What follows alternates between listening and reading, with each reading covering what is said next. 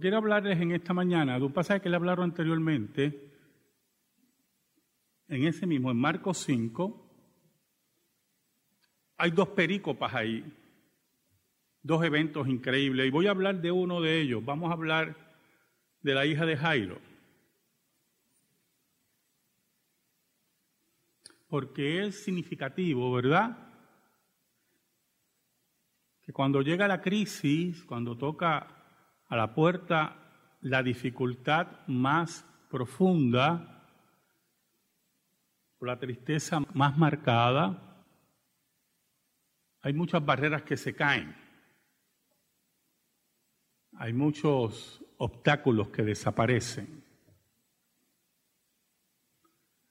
Y Jesús, que en esa hora era uno de los hombres más odiados en Israel, principalmente por la claque religiosa política, el hombre que deseaban asesinar literalmente,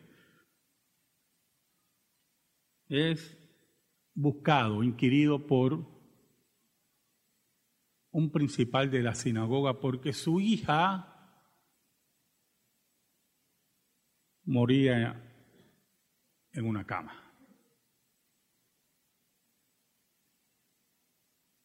¿Cómo se pasa del odio a la súplica? ¿Cómo se pasa del deseo de muerte a la entrega? Las cosas que nos hacen doblar las rodillas. Oramos. Señor, te damos gracias, muchas gracias.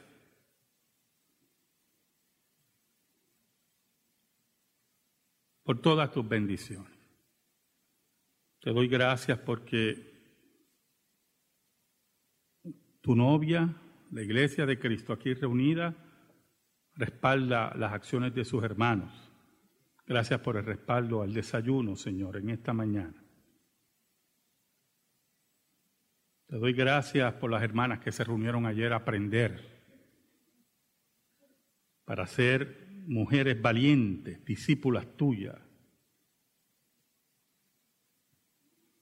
Te doy gracias por el trabajo de estos ancianos, trabajo increíble, y de estos diáconos, de cada comité de esta iglesia. Yo te pido ahora, Señor, yo te ruego en el nombre de Jesús que perdones nuestros pecados y nos escondas bajo la sombra de la cruz. Y que por el poder del Espíritu Santo tu palabra sea proclamada. En el nombre de Jesús. Amén. Amén. En el proceso de santificación, Dios, el que nos ama a sus hijos, buscará la forma que usted vaya creciendo en santificación. Y algunas veces, y muchas veces nos enviará pruebas donde se doblarán nuestras rodillas. Las rodillas que muchas veces se nos hace difícil doblar frente al Rey creador de todo, las rodillas que en forma soberbia se mantienen de pie ante los requerimientos y las necesidades del cuerpo de Cristo, Dios un día decide que es hora que usted avance en su santificación.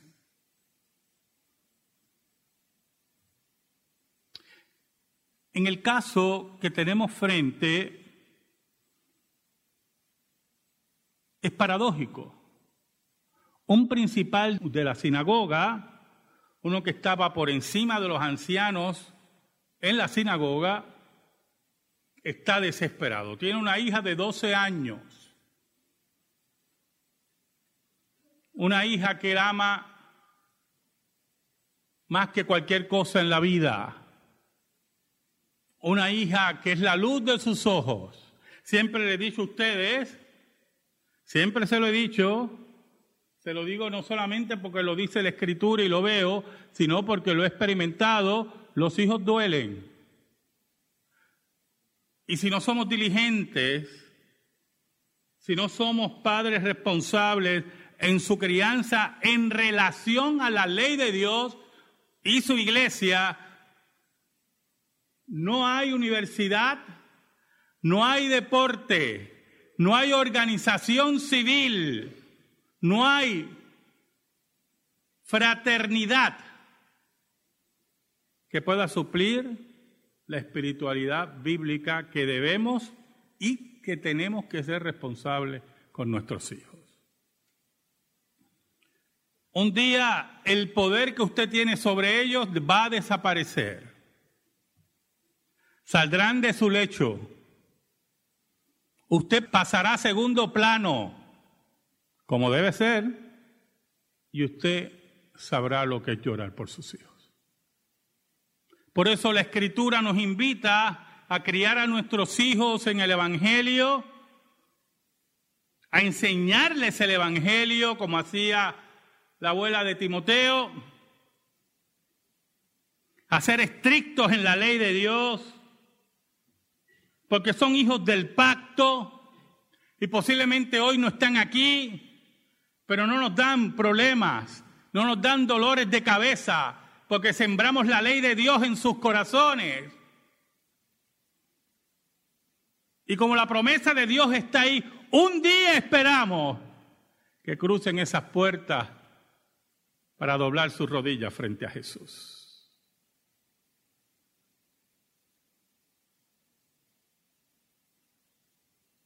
Jairo amaba mucho a su hija. Como principal de la sinagoga, debe haber tenido acceso a varios médicos. Y ya desesperado, viendo que su hija agonizaba, sabía de Jesús. ¿Cuántas veces en la sinagoga deben haber blasfemado el nombre de Jesús?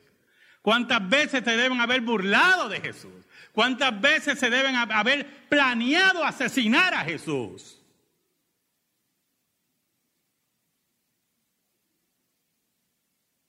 Pero él sabía, y esto es muy importante, hermano, de ahí es la base de la blasfemia contra el Espíritu Santo, ¿yo? Si usted me escucha bien, entenderá. Si Jesús es un impostor, como decían los principales de la sinagoga, el Sanedrín, el inútil Sanedrín, ¿por qué recurrir a Jesús para que sane a su hija? porque allá en sus corazones y en sus mentes sabía que las señales de Jesús eran verdaderas. Sabían que Jesús tenía el poder de sanar, de resucitar muertos. Lo sabían. Pero como quiera lo rechazaban. Esa es la base de la blasfemia del Espíritu Santo. Cuando ante usted la evidencia es fehaciente, es completa y usted obstinadamente la rechaza. Yo conocí a un pastor una vez en Costa Rica. Era un pastor que venía de una tradición bautista que no era calvinista. Y un día abrazó las doctrinas de la gracia, viviendo en Costa Rica, era misionero en Costa Rica. Y su organización religiosa le quitó todos los fondos logramos, ¿verdad? A través de la CLIR y contacto principalmente el hermano Guillermo Green, que las organizaciones bautistas calvinistas lo apoyaran posteriormente. Pero es interesante, él me dice que en una ocasión, en el mismo Costa Rica, se movió a una parte de, del país donde había otro pastor de la antigua organización que él pertenecía. Él me estaba hablando de eso. Murió muy joven, a los 39 años murió este hermano de cáncer de colon. tenía cuatro hijos, dejó a su esposa viuda. Fue para nosotros muy doloroso, muy doloroso que este hermano muriera tan joven. Oye, y él me contaba que se sentó con ese pastor y le demostró fehacientemente, ¿verdad? Claramente la base bíblica de las doctrinas de la gracia. Entonces cuando lo acorrolaba, o sea, estaba acarro ¿cómo es? Muy bien, gracias. Oiga, él le decía, oh, muy bien, entonces dime, ¿viste la evidencia? Y él obstinadamente le decía que no.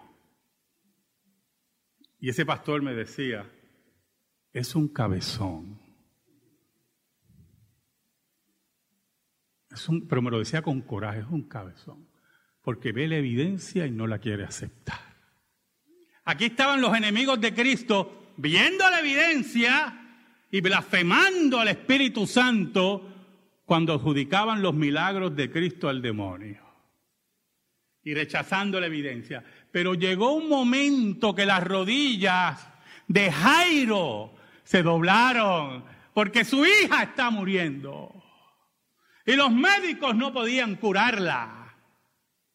Y solamente había palmadas en la espalda de compasión, de espera. Y él desesperado, totalmente desesperado. Y como sabía que Jesús sanaba, fue donde Jesús. Oh hermanos, que el orgullo y la obstinación no sea parte de nuestra vida y nuestros corazones. Que cuando veamos la evidencia en nuestros hijos, en nuestras parejas, cuando veamos, veamos la evidencia en nuestros familiares, seamos creyentes de estatura y aceptemos los males y busquemos la forma de corregirlos porque llegará un momento que será tarde.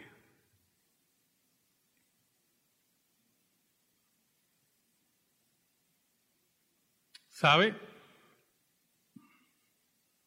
El versículo 22 dice, y vino uno de los principales de la sinagoga llamado Jairo, y luego que le vio, se postró a sus pies. Jairo empezó a buscar a Jesús y no lo encontraba. Eso es lo que da a entender la perícopa. Y, no y de momento lo ve y corre hacia él y se postra. Su orgullo fue dejado a un lado, sus prejuicios fueron dejados y abandonados. Allí estaba un hombre desesperado buscando la esperanza en Jesús porque sabía que Jesús podía dársela.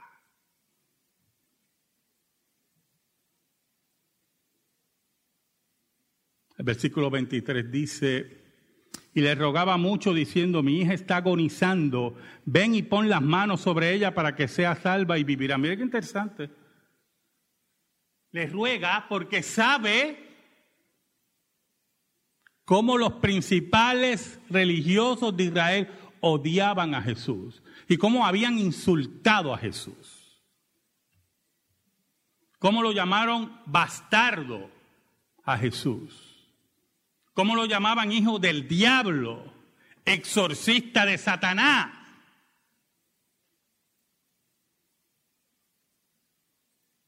Y él tenía mucho temor que Jesús lo rechazara y le rogaba y le rogaba. Ahora, interesante también cómo Jairo está seguro que Jesús puede sanar a su hija. Y le da hasta la fórmula. Ven, mi hija está agonizando, tú pones la mano y se salva. Mira qué interesante.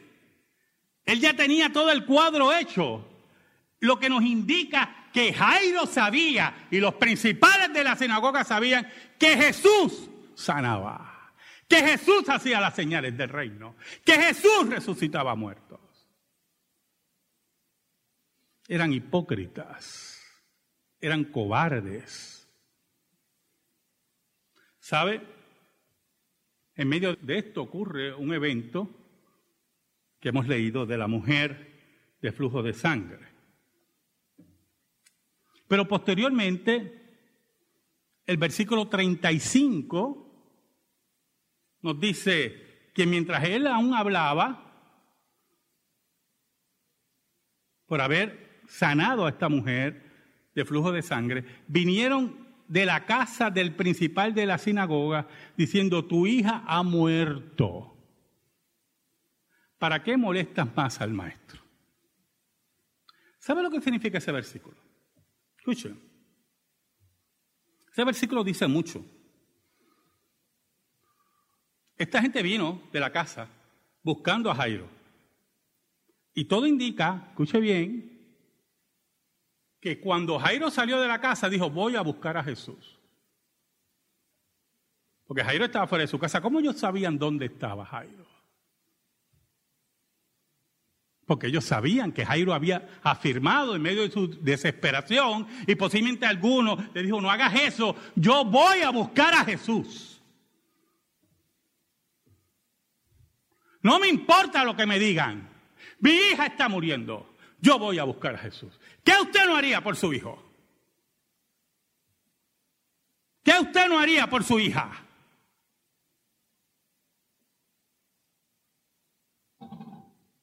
Qué hombre increíble este Jairo. No le importaba el rechazo. No le importaba que su nombre fuera humillado. En su desesperación le vino la luz. Jesús es verdadero.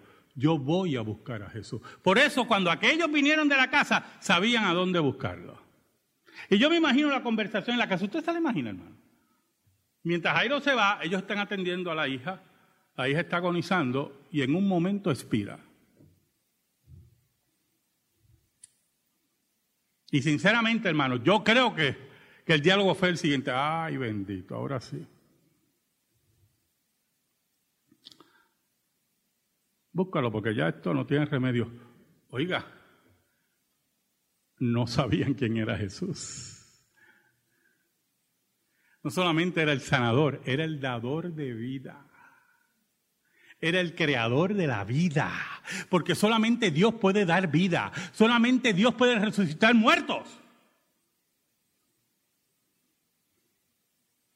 Satanás no tiene ese poder. Nunca lo ha tenido. Nunca lo tendrá. Oye, se organizaron, vamos a buscarlo y darle la mala noticia y decirle que no moleste más al maestro. Ese título maestro es una concesión, ¿o yo? Ellos no pensaban que Jesús fuera un maestro. A ellos no les interesaba Jesús. Por eso cuando llegan dicen, no, ¿para qué vas a molestar más al maestro? Ya aquí no hay remedio. ¿Sabe algo, hermano? Cuando creemos que en los problemas no hay remedio, ay bendito, Ahí es que llega Jesús.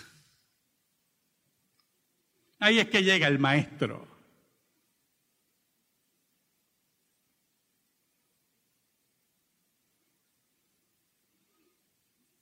Versículo 36 nos dice que Jesús empieza a oír el conversatorio.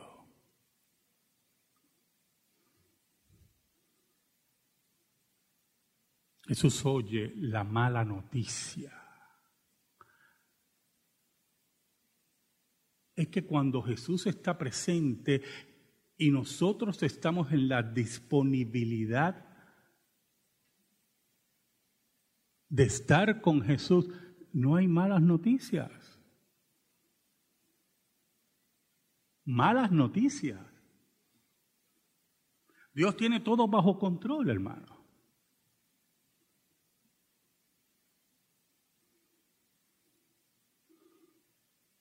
El versículo 36 dice, pero Jesús luego que oyó lo que se decía, dijo al principal de la sinagoga, no temas, cree solamente.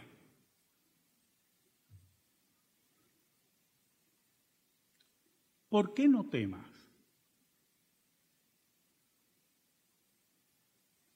Porque todos los temores de Jairo se cumplieron allí.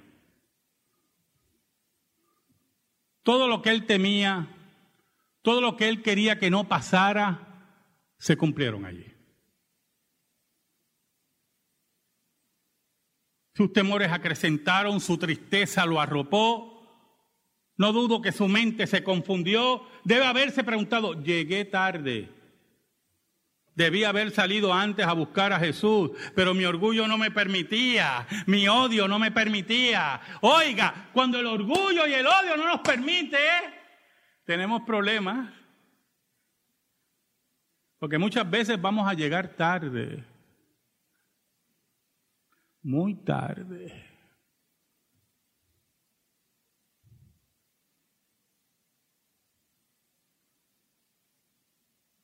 Pero allí estaba Jesús. Por eso Jesús le dice, no temas, cree solamente. Creer, hermano. Mi hija está muerta. ¿Creer qué? ¿Creer qué? Y aquí entra muy importante, algo muy importante en la vida del creyente.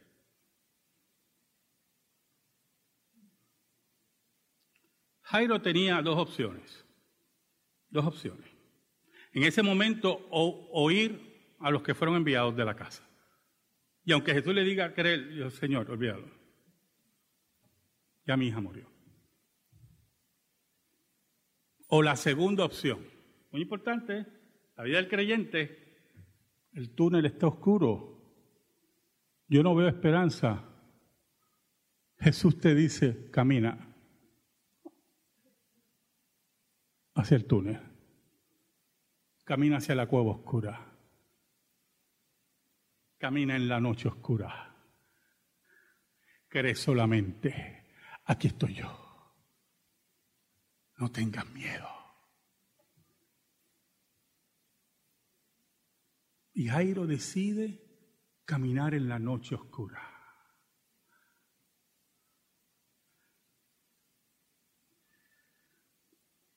Como Jesús no era un mago de exhibiciones así como David Copperfield o Alexander o el famoso Houdini, Jesús vino aquí a inaugurar el reino de Dios para que las cosas se hicieran para la gloria de Dios. No llamó a multitudes como hacen los milagreros modernos, que nos hablan de... Otro día vi de nuevo eso y yo me quedo bobo. Festivales de milagros. ¿Qué estupidez es esa? Venga, esta noche viene, hay un festival, pero ¿quién es usted? ¿Para qué anunciar festivales de milagros? Pero ¿qué se cree usted? Que esto es una noche de Oscar. Ese es el Evangelio que nosotros oímos. Aquí está Jesús en el versículo 37, mire lo que dice, y no permitió que le siguiese nadie, sino Pedro, Jacob y Juan, hermano de Jacobo. Aquí yo no quiero espectáculos, aquí yo no quiero exhibicionismo, Aquí yo no quiero un circo. Aquí yo vengo a trastocar la vida de Jairo, la vida de Israel. Aquí vengo a, darle muerte a la muerte. Aquí vengo a enseñarle a mis discípulos que yo soy la vida.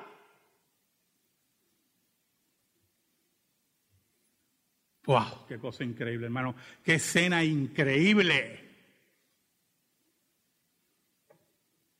Usted está allí, yo estoy allí, ¿o yo? Allí en medio del desierto de Israel está el que da la vida.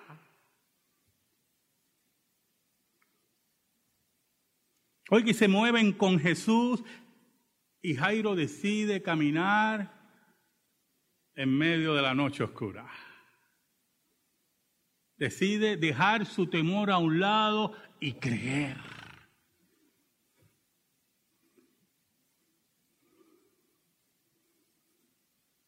Versículo 38 dice, y vino a casa del principal de la sinagoga y vio el alboroto y a los que lloraban y lamentaban mucho. Aquello era, mire, un velorio digno de un judío.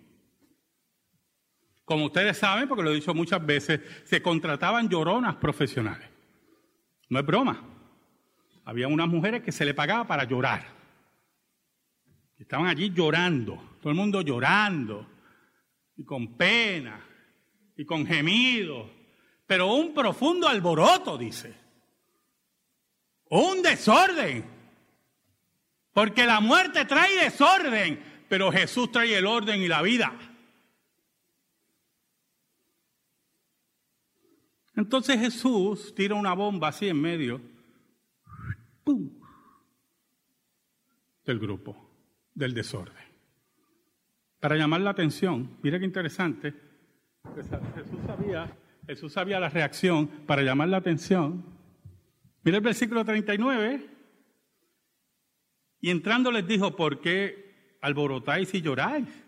La niña no está muerta, sino duerme. Una imagen judía muy famosa de ver la muerte como, como dormir. ¿Por qué tanto alboroto? ¿Por qué tanto problema? Es hora de creer. Es hora de accionar.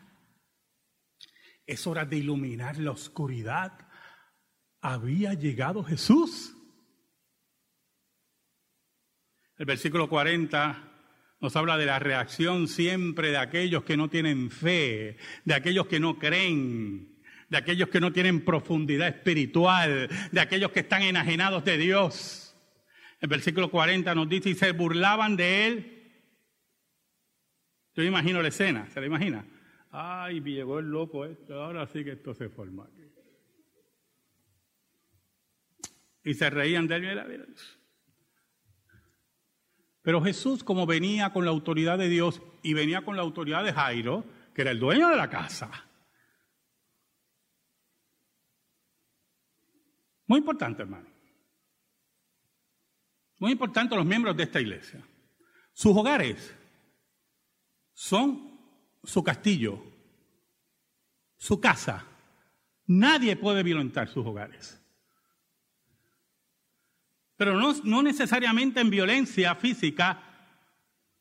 Usted está llamado a defender su hogar y a los componentes de su hogar, pero también con violencia religiosa. Allí nadie puede venir a su casa a blasfemar a Jesús. Allí nadie puede venir a su casa a decir que Jesucristo no es Dios. No importa si es religioso que va casa por casa o familiar, este es el hogar de aquel, de aquellos que han nacido de nuevo. Aquí reina Jesús. Y por eso Jesús con esa autoridad dice la escritura, más él echando fuera a todos, para afuera, para afuera, para afuera. Yo me imagino la escena. Tomó al padre y a la madre de la niña y a los que estaban con él y entró donde estaba la niña. ¡Wow!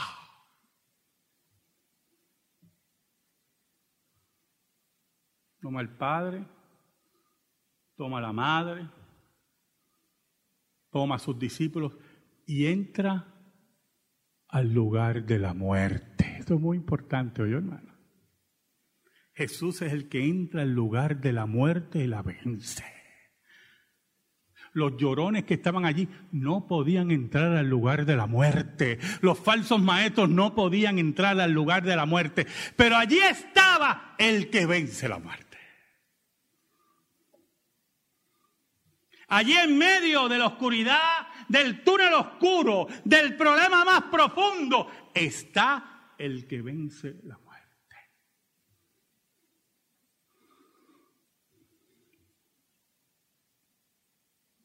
Yo imagino a los padres muy tristes viendo a su hija tendida, muerta, sin vida, la luz de sus ojos.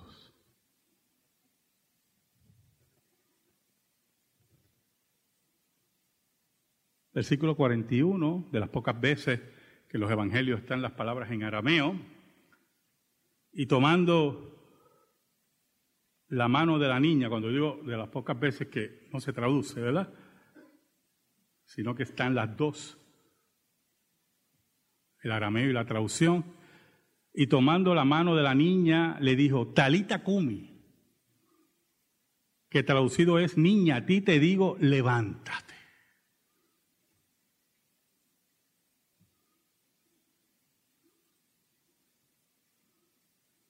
¿Qué usted nota, hermano?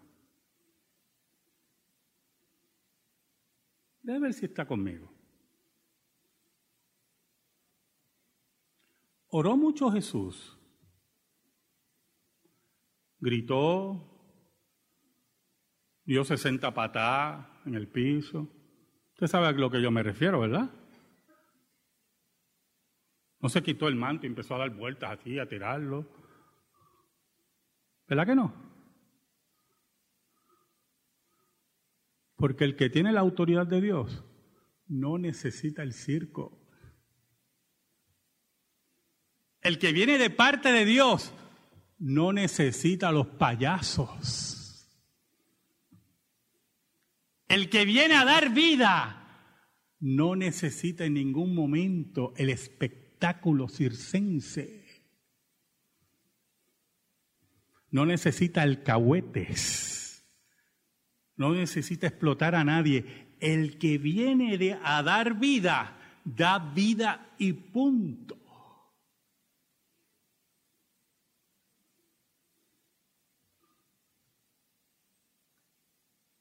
Mucha gente cree que orar por un enfermo significa enfatizar en una oración casi demencial, o que posiblemente creen, ¿verdad?, que así convencen a Dios.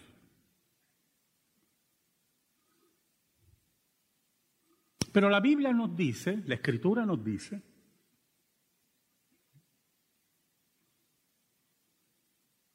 una sola regla. Mira qué sencilla. Los hombres inventan mil reglas, mil prácticas, miles formas de manipular. Pero la Biblia nos habla de una sola regla, una sola. se ora en el nombre de Jesús. Más nada. Más nada.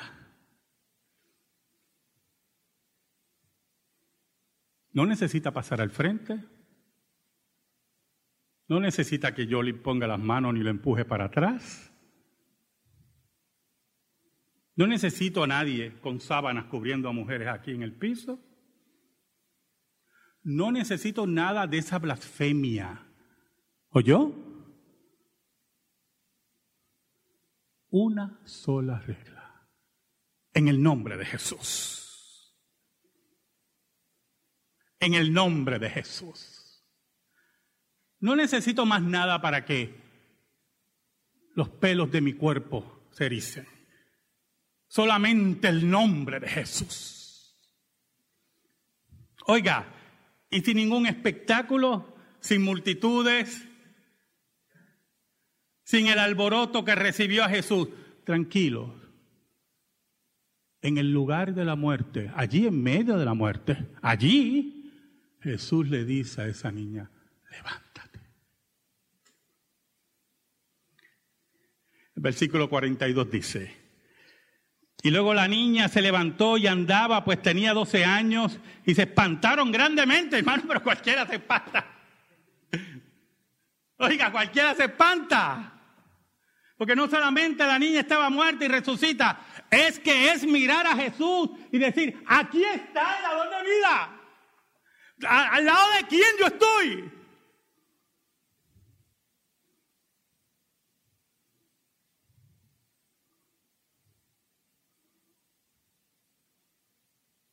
¿Y cómo no era la hora de Jesús? El versículo 43 nos dice, pero Él les mandó mucho que nadie lo supiese y dijo que se le diese de comer. Muy importante ese último versículo, ¿ya? Esa última frase, que se le diese de comer. La niña estaba por mucho tiempo enferma y posiblemente no recibía alimento. Esto es muy importante porque es práctico. Jesús no le dijo, siéntala ahí, ya mismo viene, mira, un tubito, se lo va a conectar aquí y la va a alimentar. No. Es ser prácticos. Ejercer nuestra responsabilidad, en este caso, ejercer la, la responsabilidad como padres, como cuidadores ahora de una joven que ha venido de la muerte, que no ha recibido alimentos. Jesús la cuida holísticamente en todos los aspectos espirituales, frente a la muerte y físicos. Así es el Dios que nosotros servimos.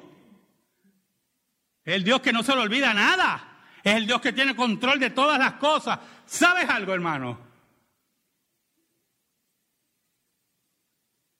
En medio de tu profundo problema, del túnel oscuro,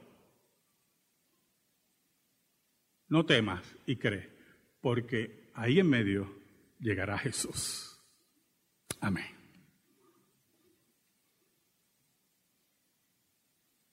Gracias te damos, Señor. Y que tu palabra, Señor, se quede en nuestros corazones. Por Cristo Jesús oramos. Amén. Amén. Estamos en silencio, hermano.